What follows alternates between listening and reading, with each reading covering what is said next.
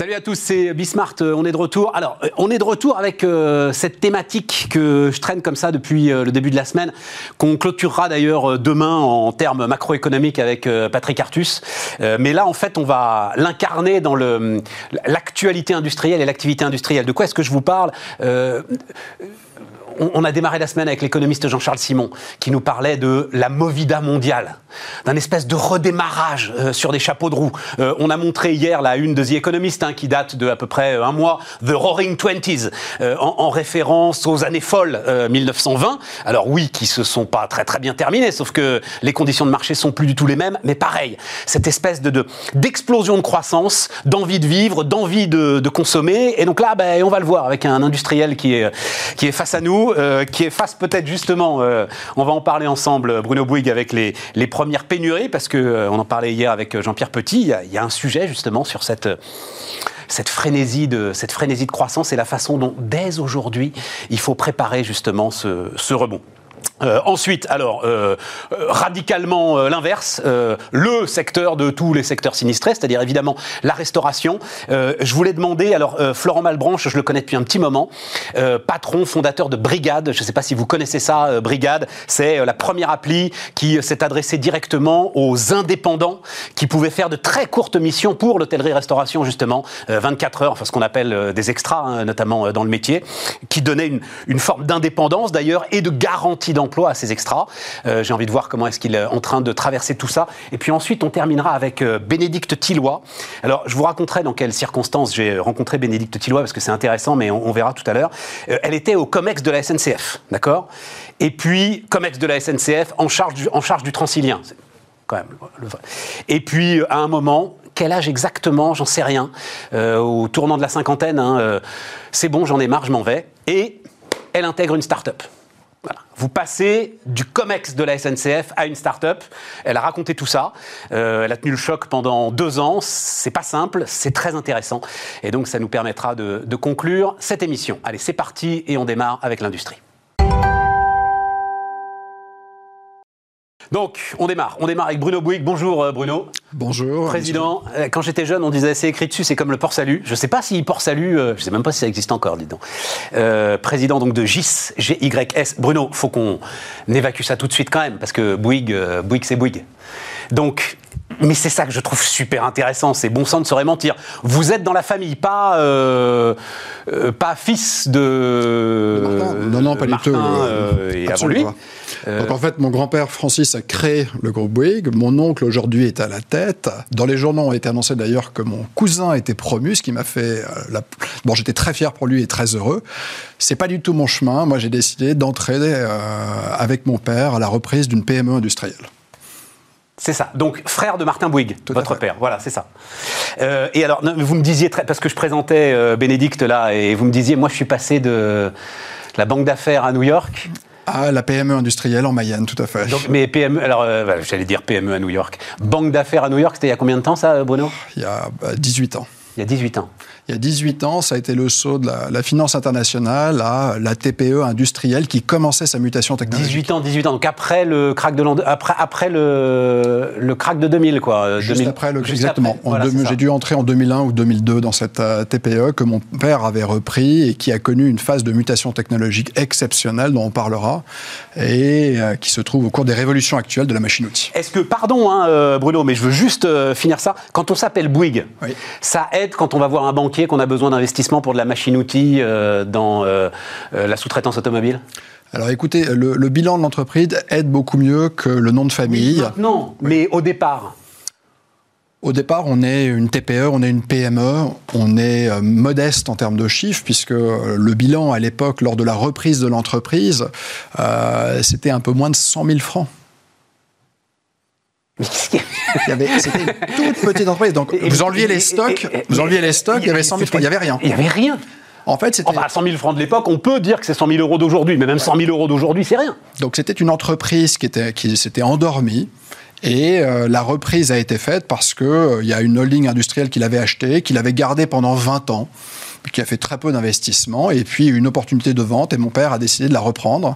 Et c'était une toute petite entreprise, donc il n'y avait pas besoin de gros moyens financiers de marge. Quoi vous aviez envie de faire Enfin, c'est quoi J'en ai marre de jongler avec les milliards à New York, ça sert à rien. Euh, ça s'est pas du tout passé comme ça. J'aimerais vous dire que c'est comme ça, mais c'est pas du tout à un moment, j'en peux plus, je plaque tout, euh, le triplex. Euh, absolument pas, absolument pas. En fait, la vérité, c'est que je suis ingénieur de formation, que mon père avait repris cette PME, qui m'en parlait, et que je pense que quelque part en moi, il y a l'ingénieur qui s'est réveillé, et 18 mois après la reprise, je lui ai dit, tu sais quoi, bah, moi ça m'intéresse, et je vais venir t'aider, et je vais t'apporter euh, un côté un peu international, puisque j'avais travaillé et euh, étudié dans, sur tous les continents.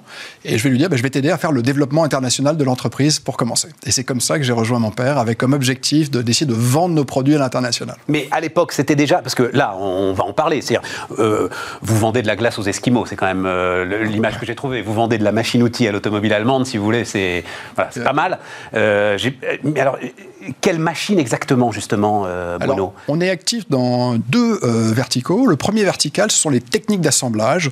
On a commencé par le soudage, tout simplement, le soudage à l'arc. Et puis après, on est passé riftage, de l'induction, soudage capacitif, soudage par En fait, beaucoup de techniques qui permettent d'assembler. Donc ça, c'est notre premier vertical. Le deux... Technique, c'est-à-dire, vous faites les machines... On fait les machines. Nous sommes qui sont capables de faire ce que vous venez de décrire. Exactement. Donc nous, on est un fabricant de machines. à souder. Exactement. Des machines à rifter, des machines à Exactement. Donc ça, c'est notre premier vertical. C'était un vertical très très simple, électromécanique. En fait, à l'époque, il fallait un technicien en mécanique, un technicien en tôlerie. On, faisait un petit transformateur, on mettait ça dans une carrosserie métallique et c'était parti. Sauf que 20 ans plus tard, c'est plus ça le métier, et on en parlera. Et deuxième vertical, c'était le début, c'était la fabrication de chargeurs de batterie. Donc, technique d'assemblage d'un côté, charge de batterie de l'autre, et puis tout. Quoi, chargeur de batterie Il y a un peu de chimie là-dedans euh, aussi Non, c'était un transformateur aussi dans une caisse métallique, et en fait, on venait charger des, des batteries de voiture 12 volts. D'accord. Donc, on reprend une PME dont le cœur technologique, c'est de bobiner du cuivre sur une carcasse plastique. On met tout ça dans une petite tôlerie, dans un carton, et on envoie ça à un distributeur. 60 personnes, peut-être 5 euh, à 6 millions d'euros. Euh, il y a 20 ans, aujourd'hui on est 820, je pense qu'on va progresser rapidement parce qu'on a beaucoup d'embauches et on fait 100 millions d'euros. Euh, croissance organique, et là notre objectif c'est de doubler en 5 ans. Et toujours pour en faisant toujours du matériel de soudage. Exactement. Et mais plus des chargeurs de batterie, si encore des chargeurs de batterie? Avec une progression dans le marché à trois chiffres parce que ce qui est fabuleux dans le deuxième vertical dans lequel on travaille, qui est la charge de batterie, c'est qu'il y a l'aventure lithium. L'aventure lithium est en train de bousculer de façon complète euh, nos marchés, les usages et surtout les attentes technologiques de nos clients. En fait, le monde automobile, mais aussi le monde industriel, est en train d'organiser la mutation des batteries plomb vers des batteries lithium. Et donc, l'ensemble des fabricants historiques de chargeurs de batterie doivent repenser euh, la technologie, la communication euh, et l'ensemble des informations qui sont nécessaires. Qu'est-ce qu'on a comme barrière à l'entrée quand on fait, comme vous le dites, quand on bobine du fil de cuivre autour du, plastique, qu'est-ce qui fait qu'à un moment, euh, l'automobile allemande dit Moi, je veux du GIS? Eh bien, c'est l'aventure qu'on a eue. Donc, il y a 20 ans, notre métier, comme je le disais, c'était de bobiner du cuivre. Petit à petit, l'électronique est arrivée, et à partir de là, cinq révolutions successives sont arrivées. Première révolution, je le dis, c'est l'électronique passive, c'est-à-dire à côté du transformateur, on met une petite carte électronique. Deuxième euh, révolution, c'est de l'électronique active avec des, topologies électroniques innovantes qui remplacent le transformateur par des convertisseurs de puissance. Donc électronique passive, électronique euh, active. Troisième révolution, l'arrivée des écrans qui ont permis de commencer à faire interagir les utilisateurs avec les produits. Quatrième révolution, toute la partie communication, tout ce qu'on appelle l'IoT, donc l'interface Bluetooth, Wi-Fi qui permettent à votre smartphone de commencer à communiquer avec le produit, mais aussi une, une technologie back-end, ce qu'on appelle de la communication industrielle avec de l'Ethernet IP, du Modbus, un certain nombre de protocoles industriels qui permettent à ces chargeurs de commencer à dialoguer avec des véhicules, dialoguer avec des usines, donc de commencer à avoir finalement s'intégrer à l'intérieur d'un écosystème de données. Quatrième, euh, enfin, quatrième révolution, le monde des algorithmes est en train d'arriver, puisque c'est la vision qui est la cinquième révolution, la machine devient un compagnon. En fait, on est passé, il y a 20 ans, d'une machine qui était asservie à l'homme, l'homme décidait et la machine faisait, à aujourd'hui, les machines doivent accompagner, conseiller, dialoguer avec les opérateurs. Et c'est là que les révolutions sont exceptionnelles. Mais si je reprends la soudure, votre machine, elle est sur la chaîne? Quand vous la vendez, quand vous la vendez, alors, nos machines elle est sur la chaîne d'assemblage Alors, jusqu'à l'année 2020, nous n'avons aucune machine sur la chaîne. Les premières machines pour fabriquer les voitures, par exemple, arrive, euh, robotique, parce que là vous passez parler de la partie robotique, sortent cette année. Je parle de la soudure. Qu'est-ce que vous soudez? Où est-ce que dans l'automobile, qu'est-ce que vous soudez et où est-ce qu'on utilise GIS? Bonne question. Aujourd'hui, GIS est concentré dans le soudage dans l'automobile, dans la réparation automobile, pas encore dans la fabrication. Parce que la fabrication est robotique. Et on s'est lancé dans la robotique cette année. Donc aujourd'hui, ce qui est exceptionnel, c'est qu'on a développé énormément d'algorithmes de reconnaissance des matériaux qui nous permettent de reconnaître les voitures et de reconnaître les pièces à souder, mais on n'est pas encore en production. Moi, ce que je trouve passionnant, euh, Bruno, au-delà de l'ensemble de ces explications, c'est donc même aujourd'hui, 100 millions d'euros de chiffre d'affaires euh, à l'échelle de l'industrie automobile, ça reste une toute petite boîte. Et une toute petite boîte, elle est capable euh, de se tailler ses parts de marché, elle est capable de faire une différence, elle est capable d'investir, d'innover et de rester indispensable au plus grand constructeur du monde. Aujourd'hui, on est partenaire technologique de rang 1 de 100% des constructeurs automobiles mondiaux qui viennent nous voir pour développer soit des machines, soit du logiciel, soit des briques de connectivité, puisque en fait, le véhicule aujourd'hui, puisque ça représente l'automobile 50% de notre chiffre d'affaires, il y a deux éléments stratégiques pour les constructeurs. Premièrement, le lien avec la batterie, qui est stratégique, et deuxièmement, toute la partie carrosserie. Et dans la partie carrosserie, en 20 ans, on est passé de 3-4 nuances d'acier à 80 nuances d'acier, des aciers plus durs, plus techniques, plus légers, pour consommer moins. Et donc, il a fallu développer des algorithmes parce que le, carrossier, le réparateur, n'a aucune idée des aciers qui va souder. Donc, nous, notre compétence, c'est de donner des machines intelligentes, connectées, qui permettent autour de la batterie et autour de la carrosserie de fournir cette intelligence parce que l'innovation est telle que l'après-vente n'arrive pas à suivre. Votre machine reconnaît la qualité de l'acier Tout à fait. On est un des seuls au monde aujourd'hui. Pour la souder correctement. Exactement.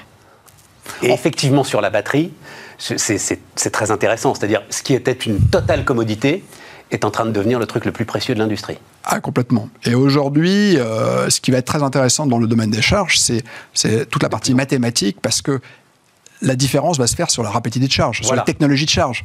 Et donc aujourd'hui. C'est mathématique, ça Pourquoi c'est mathématique, Bruno? Parce que auparavant, en fait, les rythmes de charge et la technologie sous-jacente pour faire la charge étaient, étaient conditionnés par la chimie de la batterie qui était très lente.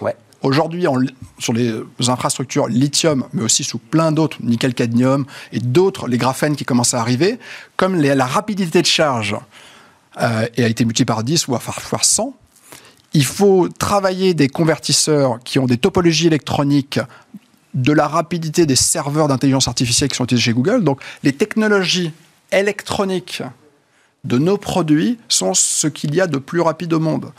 Pour que vous compreniez bien, Stéphane, c'est qu'il y a 20 ans, un chargeur envoyait une information à une batterie toutes les millisecondes. Aujourd'hui, on envoie une information toutes les 30 nanosecondes. Il faut euh, créer des algorithmes, il faut créer des produits qui ont cette intelligence et cette rapidité. Et on est, à, notre niveau aujourd'hui, on est quelques-uns dans le monde. Et le, Parce que ça va devenir, ça va devenir critique. Ça va devenir critique.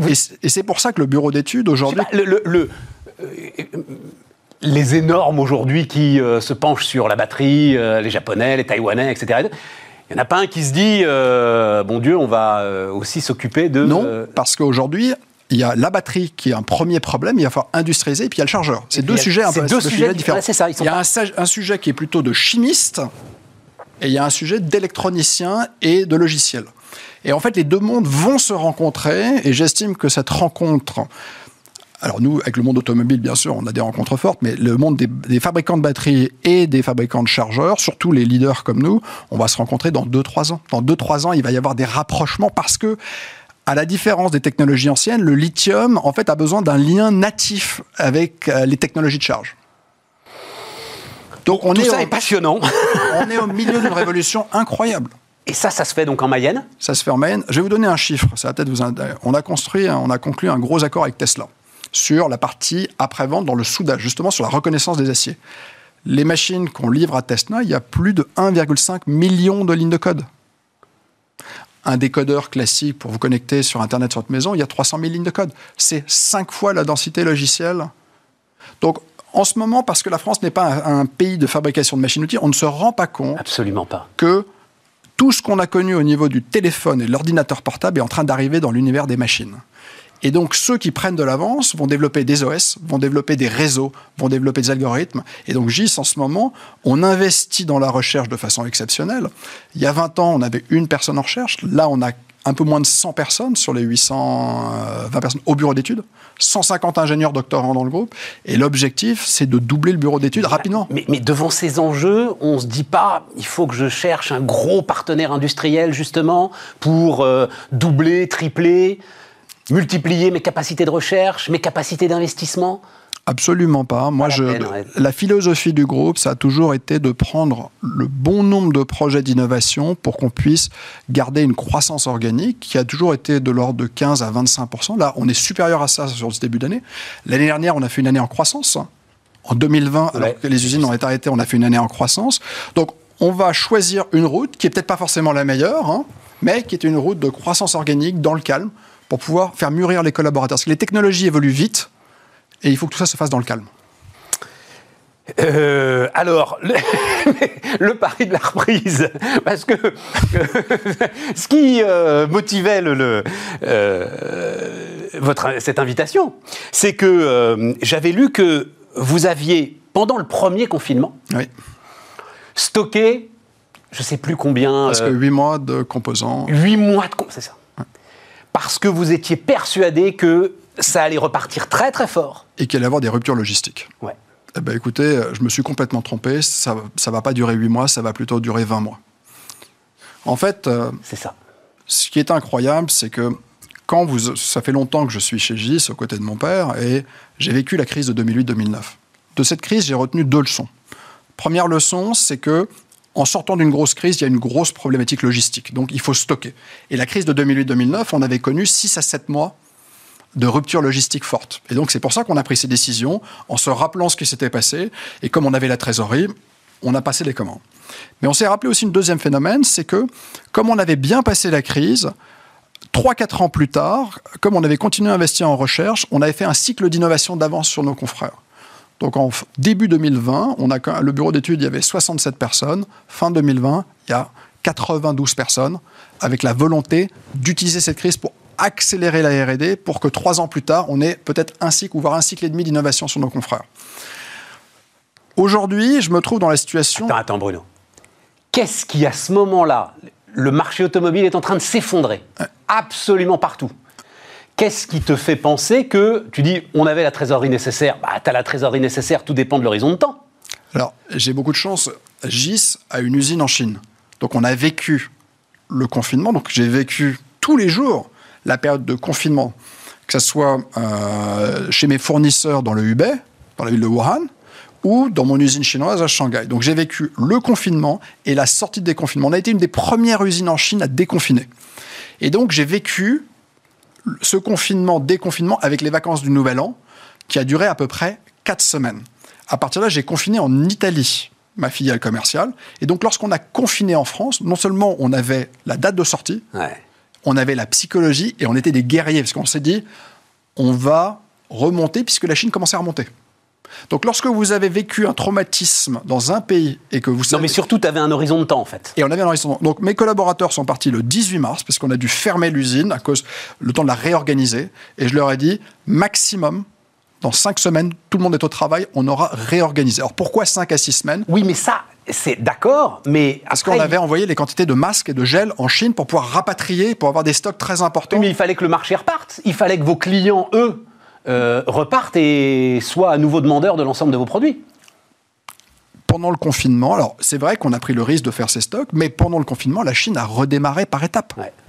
Et donc, lorsqu'on tous les matins, j'avais euh, mon COMEX chinois et on faisait un point sur tout ce qui se passait. On appelait les fournisseurs et on a vu que la Chine repartait pas à la vitesse historique, mais dans des vitesses raisonnables. Et donc, nous, euh, ce qui a été intéressant, c'est au travers de la, des filiales, qu'elles soient italiennes, allemandes, anglaises ou chinoises, plus nos clients dans 130 pays, j'ai passé ma journée au téléphone à appeler un peu tout le monde, on s'est rendu compte que des pays continuaient à travailler, d'autres démarraient. Et donc, à partir de là, on s'est dit, allez, bingo, banco, on va utiliser cette crise pour faire un saut quantique. Voilà. Donc, on a pris un risque et on s'est dit, allez, c'est parti. Et, le verdict à l'arrivée, c'est que en fait, tu penses que tu n'as pas pris assez de risques, que c'est pas 8 mois de stock que tu aurais dû faire, mais 20. Enfin, enfin c'est pas possible. Sur la partie électronique, sur la partie électronique.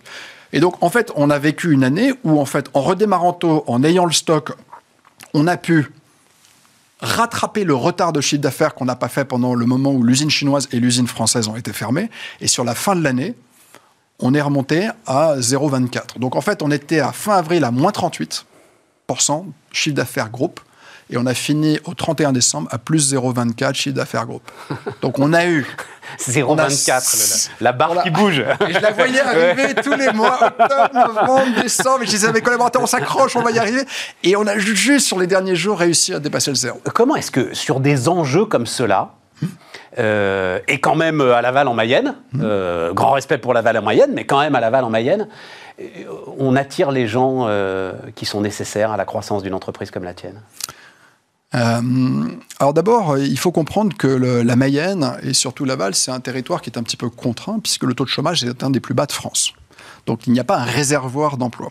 Donc il faut chasser. Donc il faut les faire venir. Les Donc il faut les faire venir. Et là, on a plusieurs stratégies. Première stratégie, c'est que dans la partie recherche avancée, on est en partenariat avec beaucoup d'universités sur lesquelles on a des docteurs en cours de formation et on fait le tour de toutes les bonnes universités dans nos métiers euh, pour attirer. Donc on passe du temps déjà à dialoguer.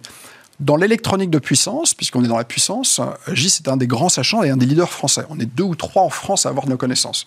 Donc on n'est pas 150. Donc un ingénieur qui veut travailler sur des objets intelligents, industriels, connectés, il va dire chez GIS, là, y a pas... en France, il n'y a qu'une seule maison. Donc moi, j'encourage. En ce moment, euh, Stéphane... Je sais pas, Schneider Electric, il peut aller aussi, non euh, C'est sûrement très, c'est magnifique, c'est magnifique. Euh, tiens, il était là, il y a pas Nexence, ça peut l'intéresser aussi, euh, par exemple. Ce sont nos fournisseurs, ils sont tous nos fournisseurs, donc on les aime beaucoup. Mais qui a, eu la même Nexence qui nous a raconté qu'il a eu la même démarche que toi. Alors eux, ils ont été regarder des épidémies des années 70, je crois, ils me racontaient, pour voir exactement comment ça s'était passé, pour faire comme toi et pour prévoir les stocks, effectivement. D'accord. Donc en fait, c'est finalement par l'excellence c'est l'excellence qui fait de l'entreprise que tu attires. Et puis euh, j'étais ce matin en, visioconférence avec un de nos grands fournisseurs de composants électroniques.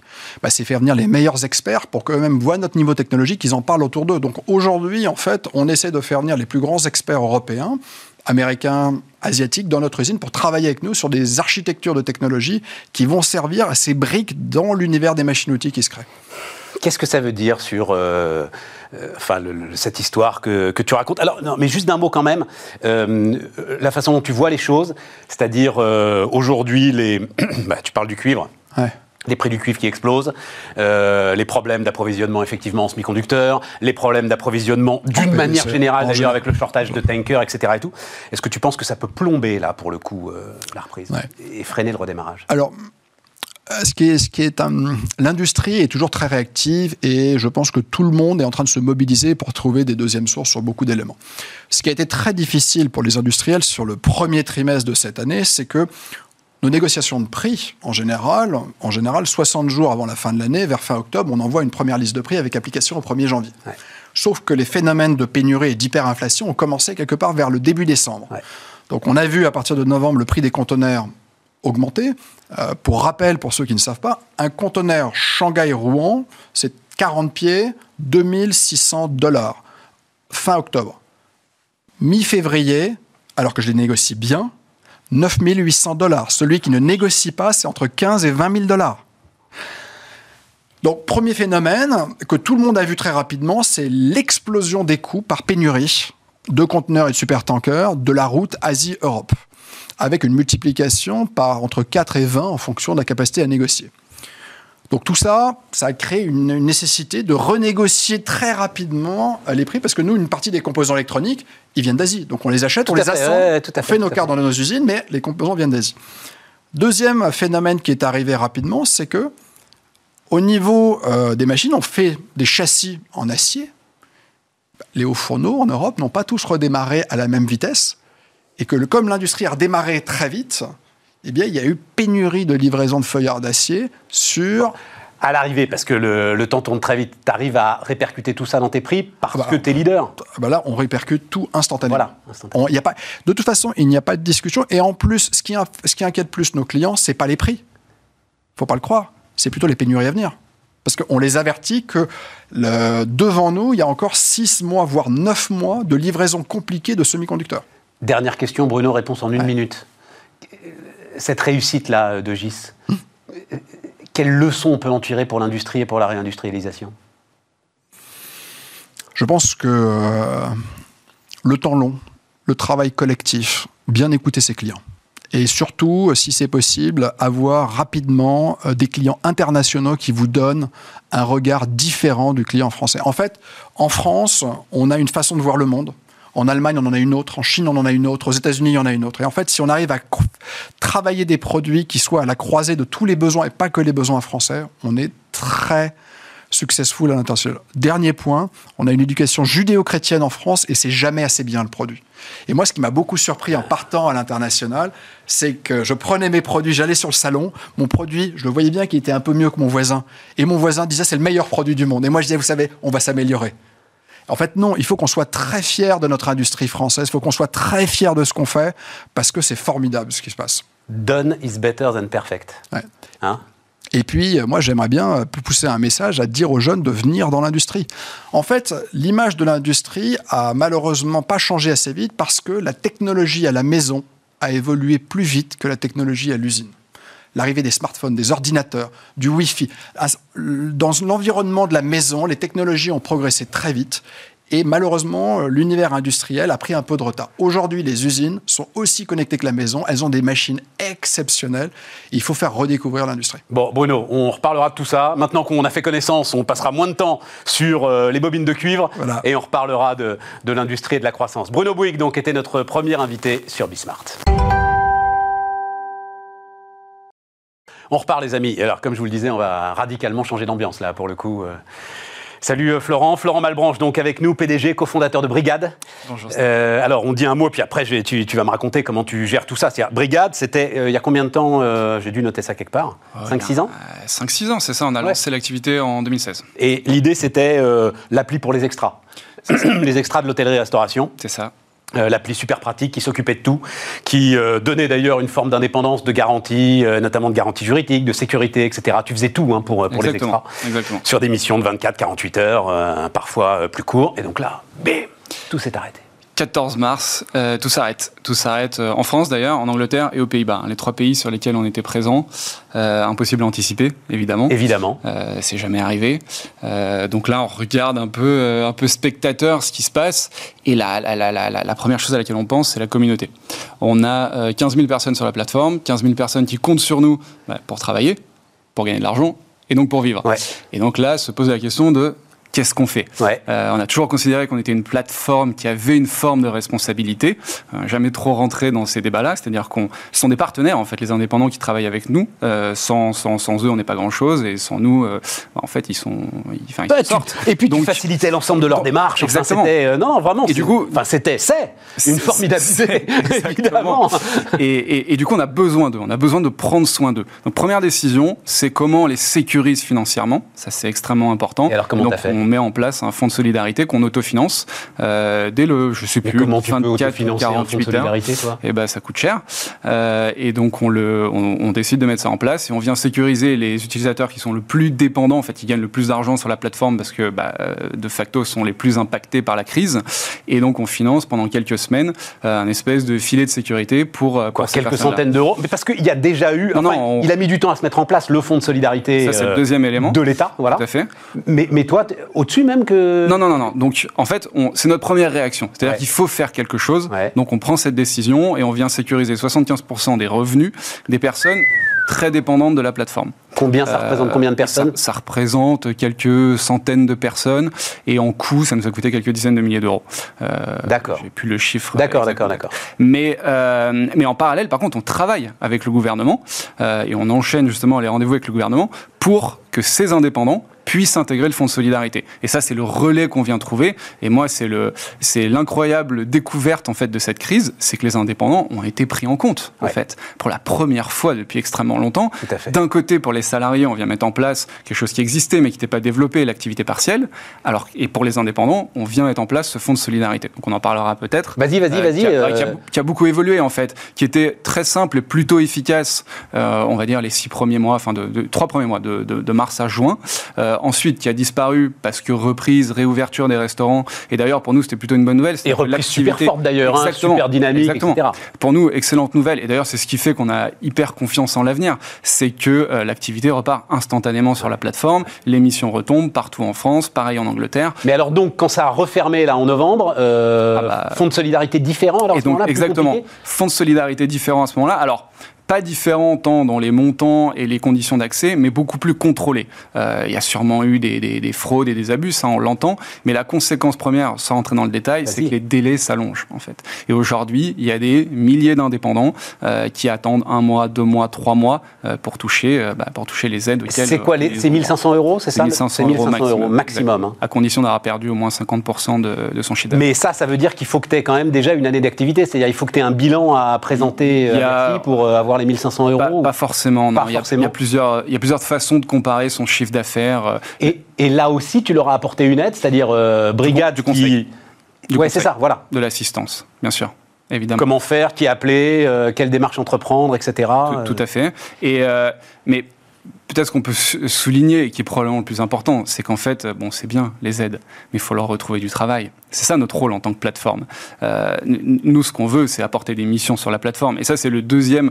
Euh, évidemment, on les a aidés. Évidemment, on a fait tout ce qu'on pouvait pour qu'ils aient accès euh, à ce fonds de solidarité. On s'est aussi appuyé d'ailleurs sur euh, certaines organisations syndicales. J'en profite pour euh, souligner le travail euh, exceptionnel qui est fait par indépendant.co, qui est fait par Union, qui viennent justement en soutien de ces indépendants-là et qui peuvent les assister. D'ailleurs, je passe le message, qui peuvent les assister en cas de situation un petit peu compliquée. Très intéressant. Absolument. Ça, c'est ça, ça, ça c'est un travail euh, magnifique qui est réalisé et qu'il faut, euh, qu'il faut souligner. Nous, en parallèle, en fait, faut trouver des missions. Et c'est là, d'ailleurs, où euh, je suis extrêmement fier des 12 mois qui viennent de, de, de, de passer. C'est qu'on a réussi à passer, depuis le début, je dis, Brigade, c'est une start-up dans les RH. C'est pas quelque chose dans l'hôtellerie-restauration. L'hôtellerie-restauration, c'est le premier ouais. pan, euh, première industrie à laquelle on s'attaque. On a déjà eu la discussion, on a parlé plein de fois. J'ai vraiment à, à, cœur que les gens comprennent ça. Et en fait, ça nous a donné l'opportunité de ça. Qu'est-ce qui s'est passé au début de la crise, en fait? Les EHPAD, les cliniques, les maisons de retraite. Mais les gens voulaient plus trop aller travailler, en fait. Et donc, ils avaient besoin. En fait, tous, tous, tous ces établissements sont plus ou moins des, des gros hôtels, en fait, médicalisés. Et, et, et, et de la restauration. Et de la restauration. Tout à fait. Exactement. Et donc c'est là, en fait, où nous, on a eu le plus d'impact et le plus de valeur ajoutée. C'est qu'on est passé de zéro mission sur ce secteur à plusieurs milliers par mois en quelques mois. Avec, avec une formation particulière, alors j'ai appris ça Exactement. Il faut une formation particulière pour aller bosser en EHPAD il quand même. Il faut hein, savoir travailler dans un, dans un milieu médicalisé. médicalisé. Voilà. Ce qu'on sert dans un EHPAD est forcément un petit peu différent de ce qu'on peut servir au restaurant. Et donc, c'est là où on a eu le plus de valeur ajoutée, en fait. C'est offrir cette formation. Enfin, offrir, mais financièrement, c'est pas le point, en fait. C'est prendre le temps de l'organiser, en ligne, évidemment, euh, et faire en sorte que toutes les personnes. C'est-à-dire qu'elle n'existait pas la formation si, si la montée. Elle existait, elle existait. mais il fallait la rendre euh, accessible. Donc on s'est appuyé sur des partenaires pour le faire. Et donc on a pu former comme ça des centaines de cuisiniers, de chefs aux contraintes du milieu, on va dire, euh, médical ou médico-social, et qui aujourd'hui réalisent des missions dans tous ces établissements. Et ça, c'est absolument. Les, les, équipes chez Brigade ont été incroyables là-dessus. C'est génial, génial, quand même. Bien sûr. Plusieurs milliers de personnes, tu dis Plusieurs milliers de personnes, bien sûr, oui. Ouais. Et alors maintenant, est-ce que tu n'es pas quand même, parce que tu dis je suis très optimiste, parce que dès que ça va rouvrir, ça repart? Il y a une phase de relance, évidemment. Y a, mais il n'y a pas un certain nombre de tes gars qui euh, se disent Oula, plus jamais ça, moi je change de métier. On... Ou plus jamais ça, moi indépendant. Waouh, c'est terrible, je veux rentrer dans une boîte. Indépendant, non. Il euh, n'y a, pas de, a pas de sujet là-dessus. Personne ne l'a remonté. Bah non, parce qu'ils ont été reconnus une fois de plus, en fait. Euh, ouais, enfin, et donc ça a été difficile. Non, mais ça a été difficile. Mais on a vu, en fait, les, les, les, les opportunités sont quand même multipliées. Oui, il y en a qui sont allés vers d'autres secteurs. Et d'ailleurs, quand on leur demande, on arrive à un chiffre d'à peu près 30% qui se pose la question de est-ce que j'ai vraiment envie de continuer dans l'hôtellerie-restauration C'est normal, on est au plus dur de la crise. En fait, quand on pose la question maintenant, c'est dur d'être optimiste mais on va pas rester comme ça. En fait, le, le, le monde, c'est pas un univers de rues euh, fermées avec des terrasses empilées. Je n'en peux plus de, de, voir cette photo de chaises oh, empilées. Mon Dieu, mais, mais nous et, aussi, quoi. Et, et, et, donc ça va revenir, c'est évident. D'ailleurs, on le voit en Italie, ça revient en Angleterre, parce que nous, on, en fait, euh, j'entendais juste avant, on parlait de regarder l'international. Ouais. C'est extrêmement important, euh, surtout dans une crise comme. Ouais. Nous, on a donc on a on a notre équipe euh, en Angleterre qui est prête aussi. Ben, on voit que les deadlines en Angleterre commencent à être un petit peu affinés. En France, c'est vrai qu'on est toujours dans le flou. Je leur jette pas la pierre, c'est extrêmement compliqué comme situation, mais on sait que ça va réouvrir en fait. Donc c'est donc c'est. Et, comment est-ce que tu entretiens? Parce que alors ça, certains de tes gars, alors oui il y a eu l'été, mais on va dire certains de tes gars ne bossent plus depuis quoi six mois? Comment tu, enfin, tu t'entretiens une communauté, t'envoies des messages, t'essayes de faire vivre. Comment est-ce que euh, ça se passe dans ces cas-là? On fait tout ce qu'on peut, c'est sûr. On organise des événements en ligne, ouais. euh, mais tout le monde sait que ça commence à fatiguer un petit peu ouais, les événements ça, en ligne. Ouais, mais pas plus tard qu'hier, d'ailleurs, on en avait un et c'était formidable. On avait une centaine de personnes connectées, euh, ce, qui, ce qui est quand même déjà bien sur, ce, sur cette communauté-là, et qui, je sais pas, on sentait qu'il y, y, a une forme, il y a une forme de, de, de, de confiance, enfin de, de, on, on s'est installé dans un, j'appelle ça le faux plat là, euh, qui, qui, qui, dure un peu, mais, mais tout le monde voit bien que ça va repartir. Enfin, honnêtement, j'ai très confiance en ce qui va se passer. Et il faut pas oublier, on a des missions qui tombent tous les jours aujourd'hui. C'est-à-dire, tu as des missions important. qui tombent tous les jours En restauration, en santé. Oui, c'est ça, mais en santé, parce que tout le reste est. Ah bah bien sûr. Oui, voilà, mais bon, ça, ça fait quand même travailler plusieurs centaines de personnes tous les jours. Quel, quel, quelle leçon tu vas tirer euh, Alors, d'abord, j'imagine euh, quand même. Ah, tiens, c'était une phrase, ça, une des, un des premiers trucs que j'avais appris, c'est. Euh, alors. ta trésorerie est plus importante que ta mère. TTPTM, je crois que c'était quelque chose comme ça. Phrase de start-upper. Ta trésorerie est plus importante que ta mère. Hein ah, J'espère qu'elle va pas regarder.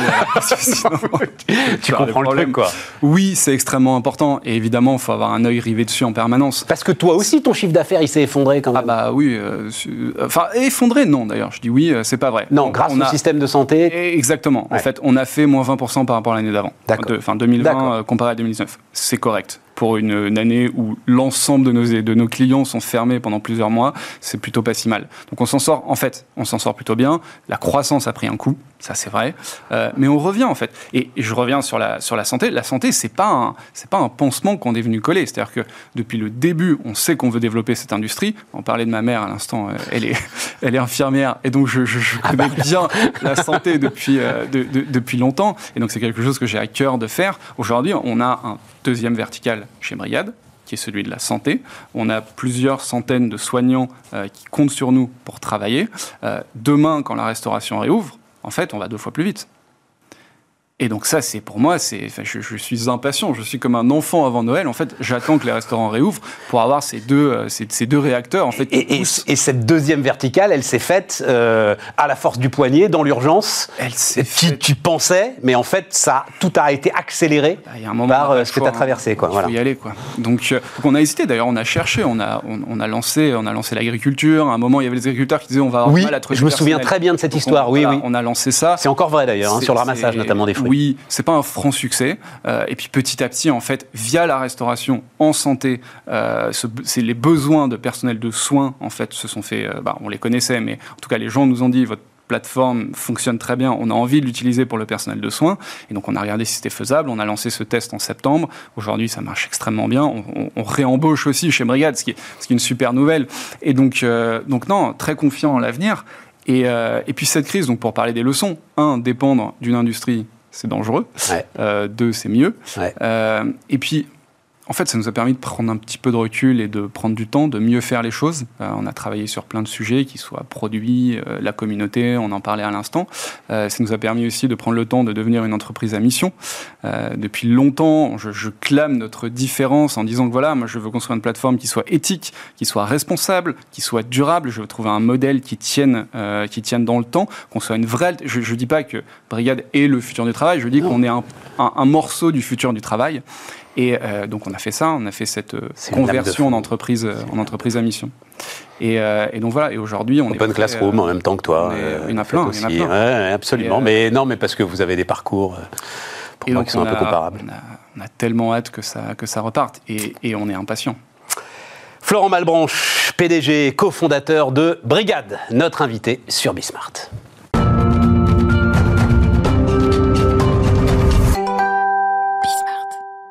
Et donc on termine avec euh, Bénédicte Tillois. Bonjour Bénédicte. Bonjour Stéphane. Bénédicte, donc je vous le disais euh, dans le sommaire, Bénédicte, elle était euh, au COMEX de la SNCF. Hein, C'est ça. en charge du Transilien par exemple. On avait parlé ensemble de la gare de Clamart. Je me souviens très bien.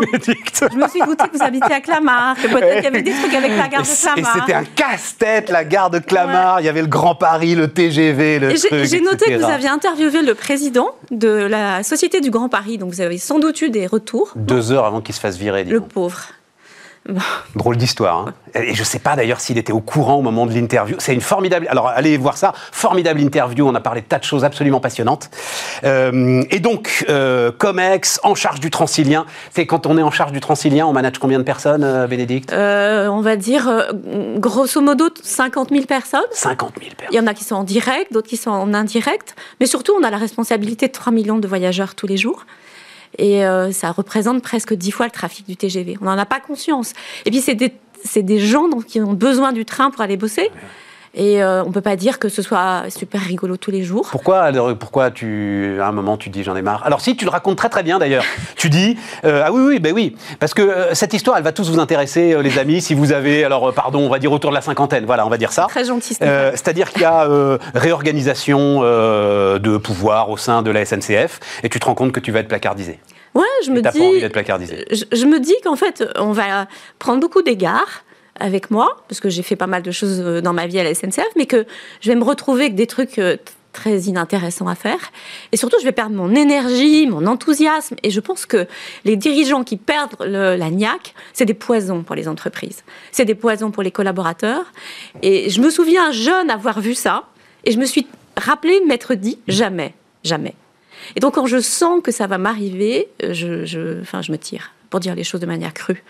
Je me tire et, et du coup, partant, j'avais pas vraiment de plan organisé. Je me dis, qu'est-ce que tu aurais voulu faire dans tes rêves les plus fous, puisque finalement, l'occasion t'est donnée. Et donc, j'ai pas cherché un boulot pareil, parce que je pense que j'aurais eu du chagrin, en fait. J'ai eu du chagrin quand même de quitter la SNCF. Ouais, tu peux pas refaire, tu peux pas aller chez, j'en sais rien, Keolis, euh, voilà, ou chez, enfin. Euh, en fait, Keolis aurait pu parce que c'est le groupe SNCF, mais quand même, j'aurais pas pu refaire une Transdev, autre. Voilà, j'aurais pas pu. Mais malgré toute l'amitié que j'ai pour les gens de Transdev. Ouais, non, mais je comprends ça. J'avais, je m'étais dit, il faut vraiment faire autre chose. Et quitte à faire autre chose, faisons un truc qui fait rêver, qui, enfin, et voilà. Et alors. Bon, comme tous les dirigeants, je m'étais fait mon petit safari en Silicon Valley pour découvrir le monde des startups. Mes enfants y travaillaient. Et je me suis dit, mais en fait, c'est ton tour, ma fille, c'est à toi d'y aller. Voilà. Et donc, j'ai eu très envie de ça. J'allais dire quoi qu'il en coûte. Et tu rentres dans une start-up. Je vais, je vais te lire. Alors je vais lire le truc, euh, les amis, parce que c'est écrit avec beaucoup d'humour. Euh, alors donc tu rentres dans la start-up le premier jour. Ça ressemble pas vraiment à des bureaux, plutôt un croisement entre une salle d'études et une location de vacances. Je comprends qu'il faut que je m'assoie là où je trouve de la place. Chaque table est encombrée par une forêt de câbles mélangés que l'on devine attachés tous au même Mac de chacun des membres de cette tribu bruyante. Mon Mac, je l'ai acheté la semaine dernière. Personne n'a pensé à me dire que les commandes CTRL-C et CTRL-V ne fonctionnaient pas et je n'ose pas demander de l'aide autour de moi de peur de déclencher un fou rire généralisé. J'adore. Et encore un autre extrait que j'aime encore plus. Euh, donc de deuxième jour, troisième jour, je sais pas quoi. Quelqu'un peut me dire où est le départ courrier Ma question tournoie jusqu'à ce que Marcel, qui a fait un stage dans un grand groupe, comprenne de quoi il s'agit et m'indique le bureau de poste le plus proche. c'est un choc de culture totale. Oui, c'est un choc. Enfin, c'est trois chocs, à, vrai dire. Parce qu'il y a d'abord le choc grand groupe euh, start-up Ensuite, il y a le choc, euh, mon âge et les millennials, ils sont tous l'âge de mes gosses. Et puis, il y a un troisième choc, et peut-être euh, que je n'avais pas anticipé, et qui est le plus difficile, c'est que j'étais euh, ah, j'étais membre du COMEX, donc euh, une sorte de statut de reine d'Angleterre, à qui il y a beaucoup de déférence envers. Et puis, d'un seul coup, je me retrouve salarié de base. Il n'y a plus de départ courrier. Il n'y a plus de départ courrier. Et puis, en fait, les slides, il faut se les taper soi-même. Et en fait, ce que je découvre, et je pense que c'est là que j'ai le plus grandi, où j'ai le plus appris, c'est que dans une vie professionnelle, au début, on fait les choses, ensuite, on les fait faire. Ensuite, on apprend les pouvoirs d'influence. Et puis un jour, on s'aperçoit comme ça m'est arrivé, qu'on ne sait plus rien faire du tout. C'est-à-dire ce que font les autres, on ne sait pas le faire. Et, euh, et pour moi, ça a été une vraie, une vraie claque dans la figure. Oui, ouais, mais les slides, on s'en fout. Euh, bah, non. Ok, bah, bah, moi non plus d'ailleurs. Euh. Oui, mais dans une start-up, euh, on n'a pas les moyens d'avoir du taylorisme ou des tiroirs ou des, ou, des, ou des silos. Donc en fait, chacun doit mettre la main à la pâte. Et, et, donc du coup, Bénédicte, est-ce que tu peux faire des slides? Est-ce que tu parce qu'il faut aller faire des présentations devant les clients parce qu'il faut les faire tout de suite et qu'on n'a pas, on va, on va donc pas tayloriser le, le, le boulot. Et puis c'est bien normal. Et donc je me retrouve trouve dans la situation de, en fait, pour faire court, tout ce que je savais faire n'était pas utile. Rien de ce que je savais faire n'était utile, pardon. Et, ce que et, en fait, ce que j'avais à faire, je ne savais pas le faire. Voilà. Et donc, ça a été un, choc, mais vraiment important au départ. Alors, ce que je dois dire, c'est que la caractéristique de cet univers, c'est que les gens étaient extraordinairement bienveillants. Donc, ils m'ont appris, ils m'ont prise en main. J'ai pas dit tout ce que. Enfin, certains, quand ils ont lu euh, ce, que, ce que vous venez de lire, se sont dit Waouh, elle était vraiment encore plus ignarde que ce qu'on avait imaginé. bon, mais, mais contrôle C, contrôle V, absolument. mais, mais, mais, quand même, euh, moi, ça m'a fait vraiment un bien fou. J'ai beaucoup appris techniquement, de fait, mais je crois que c'est pas là où j'ai le plus appris. Ce que j'ai appris, c'est d'être dans un grand tout, euh, quelqu'un qui est différent et décalé, et qui doit courir pour pas le pour pas s'en que les autres s'en aperçoivent. Oui, enfin c'est quand même assez darwinien quoi. Enfin euh, le, tu dis euh, tout le monde était très bienveillant, etc. Enfin on va on va raconter un peu l'histoire parce que euh, c'est en ça où cette histoire est très très intéressante, c'est qu'elle raconte quand même une, une forme d'ambiance. C'est quand même darwinien. Tu dois y arriver quand même. Ah bah oui. oui en fait, la, la, une, une, petite entreprise, elle est quand même sous la pression de Combien Parce que alors tu restes très vague, on comprend pourquoi d'ailleurs, hein, parce que tu fais des portraits, etc. Donc euh, tu restes très très vague sur euh, quelle était cette entreprise, etc. Bon, on ne sait pas quelle est cette entreprise, mais il y avait à peu près combien de, combien de collaborateurs à l'intérieur? Il y a une centaine de personnes qui interagissent, mais toutes ne sont pas formellement des collaborateurs, parce que c'est un univers dans lequel on croise énormément de freelance, qui était d'ailleurs aussi... Univers du conseil, hein, hein. C'est à la fois un incubateur de start-up et aussi fait du conseil, puisque en fait la caractéristique d'un incubateur de start-up, c'est que non seulement il fait grandir les entreprises, mais il fascine aussi les plus grandes. Et il y a beaucoup de présidents ou de DG de grands groupes, en fait, qui veulent fabriquer la même chose au sein de leur entreprise et qui demandent à cet euh, incubateur de leur euh, faire grandir leur propre troupe euh, dans le cadre de démarches d'entrepreneuriat. Et donc c'est aussi ça, c'est à ça aussi que j'ai participé. Donc je reviens sur euh, ce que tu disais, c'est magnifique parce que c'est même presque un concentré de la civilisation, c'est-à-dire euh, au début tu sais faire quelque chose et à la fin tu sais plus rien faire. Ça veut dire que tout ce dont on parle dans les grands groupes, mais sans vraiment que ça démarre, de mentoring inversé, de, de temps en temps quand même euh, que les membres du COMEX se retournent s'asseoir au milieu des troupes, etc. c'est pas de, enfin il faut le faire. C'est ta conviction ou... Oui, ma, conviction, c'est qu'en fait, ce sont dans les petites choses de la vie quotidienne que se logent les grandes transformations. Et euh, quand on est membre d'un comité exécutif, on ne voit que les gros traits et la stratégie. Et on ne mesure pas que pendant le temps qui passe, les pratiques quotidiennes changent. La preuve en ce moment avec le Covid, ce sont les gens qui sont au contact euh, des clients ou au contact des collaborateurs qui voient à quel point le, service qui est rendu est rendu de manière différente. C'est pas ceux qui sont dans les bureaux qui se rendent compte de ça. Et donc, euh, quand on est dans une entreprise et que le numérique nous fracasse, on n'a pas forcément conscience de jusqu'où ça va dans le quotidien des collaborateurs, ceux qui savent s'en servir et ceux qui savent pas s'en servir. Et euh, moi, j'ai vu. Euh, et comment on fait pour résoudre ce problème? Ben, Je pense que c'est. Je suis assez contente d'avoir fait cette expérience parce que je, je pense que ça, ça fait partie des expériences que d'autres pourraient faire. D'ailleurs, dans mon quotidien aujourd'hui, euh, j'accompagne des, dirigeants qui en fait se rendent compte qu'il est nécessaire de manager autrement euh, pour emmener leurs équipes en fait dans un monde émergent. Il faut, il y a, il y a clairement un discours d'authenticité à avoir et il y a clairement une responsabilité des dirigeants de dire je sais pas, je sais pas. Parce que quand on dit je sais pas, on donne la possibilité à quelqu'un de vous aider. Et je pense que c'est très important dans un univers qui est en train de bouger comme ça, que euh, tout le monde enfin, contribue euh, à, faire à modifier le modèle. Parce que, quand même, quand tu dis. Alors, euh, euh, juste un mot là-dessus, parce qu'on va retourner sur la start-up, c'est quand même ça le sujet. Non, je suis un peu perturbé quand tu dis. parce que c'est un discours que j'entends beaucoup et que, et, que, et, que, et que, je conteste. Ah, quand, on, bien. quand on arrive tout, oui, oui, quand on arrive tout en haut, on ne sait plus rien faire. Non, j'entends beaucoup des chefs d'entreprise que je respecte beaucoup. Hein, le patron d'une PME, etc., qui dit Mais ces managers des grands groupes, on s'en fout, c'est pas eux qui sont importants. Si, les gars, c'est eux qui sont importants. C'est-à-dire savoir quand même piloter une entreprise qui fait 20, 30, 40 milliards d'euros de chiffre d'affaires, c'est pas ne savoir rien faire quand même, euh, Bénédicte. Non, mais c'est assurer Et c'est assurer la croissance du pays et l'emploi de centaines de milliers de personnes. Oui, et je crois que j'ai su faire ça. Bah, cette blague. voilà. Et par ailleurs. Pardon, c'est pas donné à tout le monde. Oui, mais par ailleurs, euh, il faut pas laisser penser que le, la manière de diriger ne change pas.